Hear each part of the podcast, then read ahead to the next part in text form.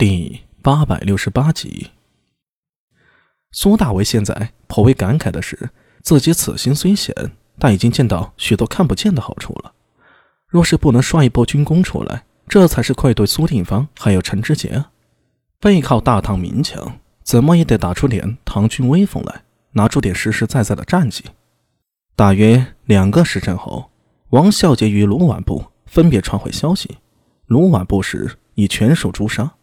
王孝杰时已经控制住整个部落，苏大伟点了点头，命人传令王孝杰不用回来，跟随着斥候林怒，继续去追先前部落酋长派出去的传信之人。如果是往突厥人的部落，就马上回转；如果是其他仆从部落，部落是大小决定，小的吃掉，大的放过。苏大伟给他定的命令是追击三天，回来与大部会合。没有粮食，没有补给。必须以战养战，可以想到卢绾接到命令时会是如何的惊骇。但苏大伟肯定，此人会不折不扣的执行。每个人有每个人的特质，卢绾心思灵活，做事啊能视情况而变，不会死磕。他这样的人未必能打硬仗，但绝对不会把手下人全部坑掉。苏大伟只要他能把人尽数完整的带回来，便是实现了战略意图。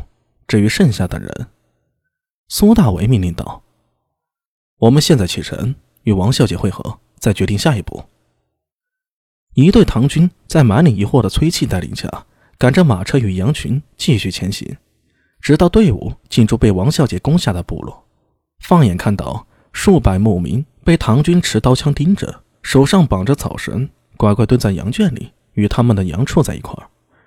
地上还有未干的血渍。空气里充满着血腥味，远处唐军正在挖掘土坑，将之前反抗者的尸体就地掩埋。跟在苏大伟身边的聂苏面现不忍之色。苏大伟将命令传达下去，翻身下马，招手让聂苏到自己身前，压低声音道：“小苏，你若觉得受不了，我可以命人先送你回去。现在是战争，不是和平时，你跟下去啊，只会看到更多的残酷的东西。”我不。聂苏咬了咬下唇，说道：“我想明白了，我们的仁慈只能给自己人。这些人如果顺从，那么便赐予他们仁慈；如果他们反叛，就必须以最残酷的手段让他们明白，谁才是这里的主人。你明白就好。”苏大伟想伸手去摸他的脑袋，手动了一下，想起他头上扎着唐军普通士族的发簪，不能给他弄乱了。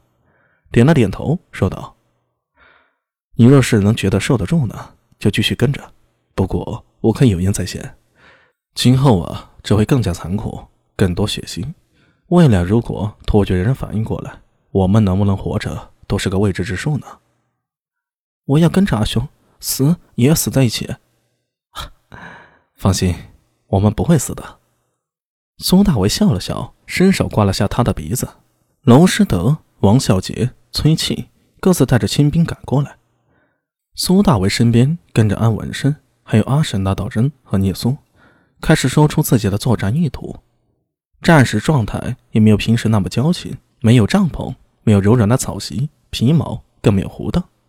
众人就在马栏边上，闻着混合了动物粪便和草料、血腥气的奇异味道，听苏大为说起来。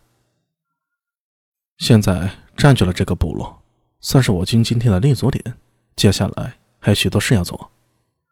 停了一停，苏大伟扫视所有人一圈你们如果有疑问，可以问我。我有阿米，我们到底要做什么呀？阿史那道真向他问道。先前你表现的像只羊，现在又像只狼啊！这也是娄师德和崔器等人的困惑。一路上，苏大伟表现的都很温和。对士卒们很好，甚至在抢掠上个部族羊群时，还见他脸上似有不忍之色。可是接下来一系列动作让所有人都看不懂了，反差太大了。你们不明白。苏大为微微一笑，看了一眼摸着下巴若有所思的安文生，接着说道：“那我说说我的想法。我军人少，新来这片土地啊。”想要完全隐瞒行踪，绝无可能。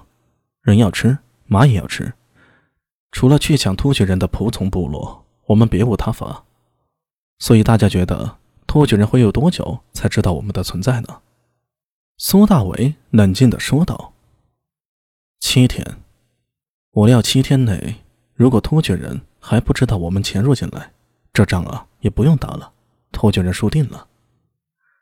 七天时间，如果突厥人还没反应过来，那假使大唐派出所有精锐骑兵，来了一个……”诸突猛进，估计都能直插到沙伯罗可汗王庭了。这种事儿不说绝对没可能，但可能性很小。围战先求不败，然后才求胜，这是苏大伟的思路。在近一年来，随着唐军出征，路上一有机会就向苏定方还有陈志杰讨教兵法，真的不是白学的。至少兵书上很多东西啊，在实际运用上，苏大伟已经有了自己的想法。既然无法隐藏行踪，那么怎么保障我们的安全呢？